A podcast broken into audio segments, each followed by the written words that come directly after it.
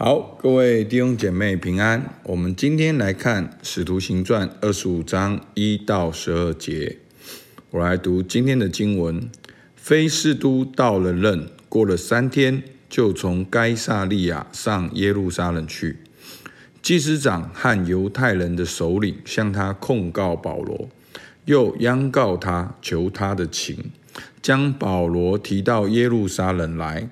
他们要在路上埋伏杀害他，菲斯都却回答说：“保罗押在该撒利亚，我自己快要往那里去。”又说：“你们中间有权势的人与我一同下去，那人若有什么不是，就可以告他。”菲斯都在他们那里住了不过十天八天，就下该撒利亚去。第二天坐堂，吩咐将保罗提上来。保罗来了，那些从耶路撒冷下来的犹太人周围站着，将许多重大的事控告他，都是不能证实的。保罗分述说，无论犹太人的律法，或是圣殿，或是该撒，我都没有干犯。但非斯都要讨犹太人的喜欢，就问保罗说：“你愿意上耶路撒冷去，在那里听我审断这事吗？”保罗说：“我站在该撒的堂前，这就是我应当受审的地方。我向犹太人并没有行过什么不义的事，这也是你明明知道的。我若行了不义的事，犯了什么该死的罪，就是死，我也不辞。他们所告我的事，若都不死，就没有人可以把我交给他们。”我要上告于该撒。菲斯都和议会商量了，就说：“你既上告于该撒，可以往该撒那里去。”好，那今天呢，新的罗马巡抚呢，菲斯都上任。那他一上任呢，就去到了耶路撒冷。好，那因为他是犹太地区的哦巡抚，所以他就去到犹太地区最主要的耶路撒冷。然后那边的人呢，好，祭司长跟犹太人呢，就控告保罗，好，就要他们要这个新的巡抚非斯都呢，把保罗带到耶路撒冷来。那在这过程当中呢，就是要来埋伏杀害保罗。好，那另外呢，好，就是说当菲斯都审问保罗的时候，我们可以看到。好，在这个二十二十五章七到八节，好，保罗来了，那些从耶路撒冷下来的犹太人周围站着，将许多重大的事控告他，都是不能证实的。保罗分述说，无论是犹太人的律法，或是圣殿，或是该撒，我都没有干犯。好，所以呢，犹太人控告保罗哪些事情呢？好，通常就是说，哦，他教人家不要遵守摩西的律法，或者是他污秽、玷污了圣殿。好，那玷污了圣殿，那这就是犹太人的底线。好，是最他们立马会很疯狂的事情。好，所以他们就是用这个来攻击保罗。然后呢，或者是该撒，就是说，哦，他要哦煽动犹太人来叛乱。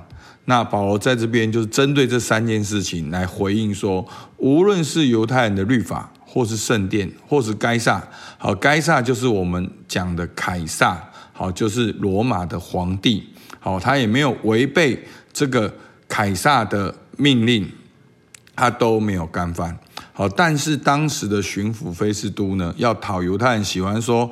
好，那就问保罗说：“那你要跟我去耶路撒冷吗？在那里听我审断这事。”好，那意思就是说，因为罗马，因为犹太人想要这样嘛。那当然，犹太人心里面的诡计就是要在这过程中暗杀保罗。那保罗就说：“好，第十节，我站在该撒的堂前，这就是我应当受审的地方。我并没有向犹太人行过什么不义的事，这是你明明知道的。”好。那、如果我行了不义的事，犯了什么死罪，我就是死，好也没有关系。但是他们告我的事，若是不实，就没有人可以把我交给他们。我要上告于该撒。好，所以保罗这时候呢，还是运用他罗马公民的身份，还要得到合理的审判。好，那上告于该撒呢，不一定是到真的凯撒的面前，而是到罗马好的审判。好，所以其实呢，在这边我们可以看到，其实保罗的用意。好，那我我觉得当然。经文没有很明显的这样子写，可是当我们灵修灵修到今天的时候，保罗已经一次宣教、两次宣教、三次宣教了。那他这一次回来，好，他也知道他会面临的问题，好，他会被啊犹太人陷害，会被逮捕，但他还是一样愿意，因为他知道被逮捕的过程中，啊，他就会受到这些不同的罗马的官。来审问，其实就利用这个审问，保罗就好像可以直接对官府来说明基督教信仰。好，我们基督徒不是要来煽动叛乱，我们只是盼望死人复活。我们相信的拿撒勒人耶稣就是旧约所预言的弥赛亚。好，这是救恩。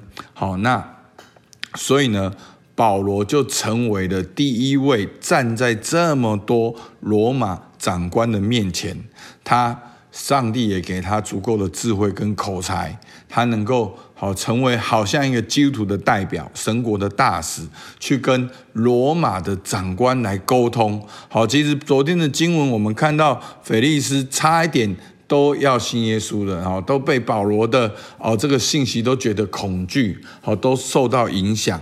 好，所以你你可以看到，就是说，很多时候我们以为是挑战的，其实当你有个正直的心，当你有一个单纯的心的时候，其实那个原本以为的挑战跟困难，反而是彰显神荣耀的机会。好，那在今天的经文里面，我们可以看到保罗两句非常棒的话。好，第八节。保罗说：“无论是犹太人律法，或是圣殿，或是该撒，我都没有干犯。”然后呢，后面他说：“我要上告于该撒。”好，那我觉得今天让我们看到一件事情，就是基督徒持守我们的诚实跟正直，应该是我们的基本配备。不管是在我们的家庭、工作当中，我们应该持守我们的诚实跟正直。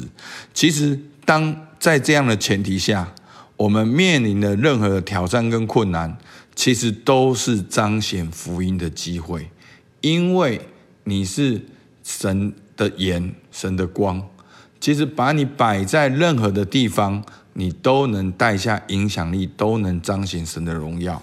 好，这就是让我们看到保罗的一个见证。好，那所以呢，透过这两条啊这个方向呢，我们可以来默想。好，第一个。我能够像保罗这样说话吗？无论是犹太人的律法，或是圣殿，或是该撒，我都没有干犯。